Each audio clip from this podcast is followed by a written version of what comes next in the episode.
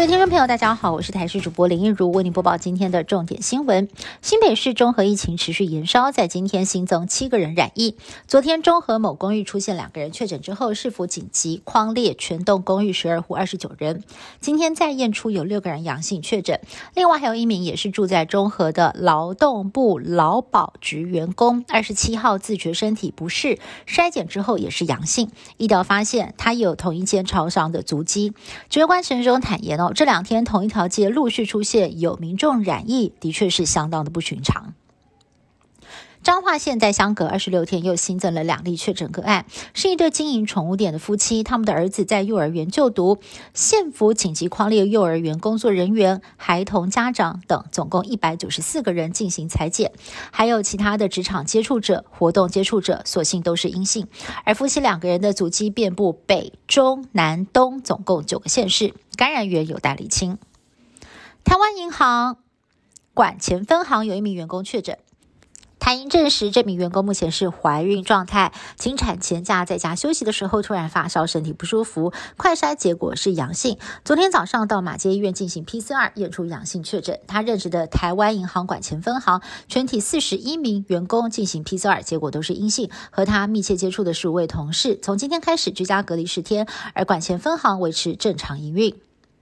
您知道在天空当中有一颗星星叫做台湾吗？一九八零年编号二一六九号小行星正式被命名为台湾。每三年会有一次最靠近地球，而今年的三月二十五号就是台湾小行星通过最接近地球的时刻。不过距离遥远，小行星的体积太小，大约只有台北市南到北的长度，所以要用特殊的望远镜才能够看得到。而且这颗小行星的形状可能跟您想的不太一样。大潭电厂群聚案二十九号再新增三个人确诊，分别是在新竹两例，桃园有一例，而其中一名呢是就读竹北。安心国小的八岁女童，而校园呢也在二十九号凌晨宣布停课。其余两例分别是新丰宿舍的保全，还有大潭电厂外包商老板。整起群聚案已经累计有六十六个人染疫。另外，桃园新增两例本土个案当中，除了与大潭电厂有关，另外一名大学教授确诊，更是新北业务员群聚的衍生个案。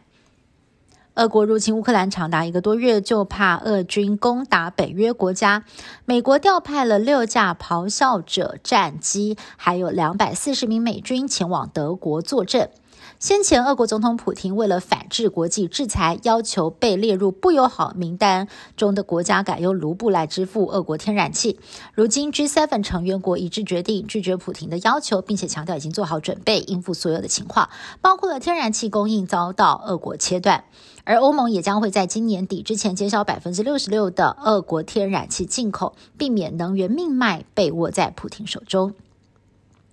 英美两国的媒体报道，这个月初，俄国的亿万富翁阿布洛莫维奇来到波兰首都基辅，跟乌克兰官员开会后，出现疑似中毒的症状，包括了眼睛红肿、流泪，脸部还有手部的皮肤剥落，更一度失去了视力几个小时。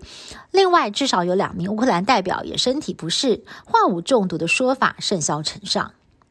奥斯卡新科影帝 Will Smith 当众打了颁奖人克里斯洛克一个巴掌，整起事件持续发酵。美国影艺学院发声明谴责 Will Smith，并且考虑要对他进行惩处。Will Smith 则是透过社群媒体向 Chris Rock 道歉，强调自己的行为已经超出底线了。有工作人员就透露，其实事前彩排根本就没有这个桥段，是 Chris Rock 的即兴演出，而这段插曲也意外的为奥斯卡标出了超高收视率。以上新闻是由台视新闻部制作，感谢您的收听。更多新闻内容，请您持续锁定台视各界新闻以及台视新闻 YouTube 频道。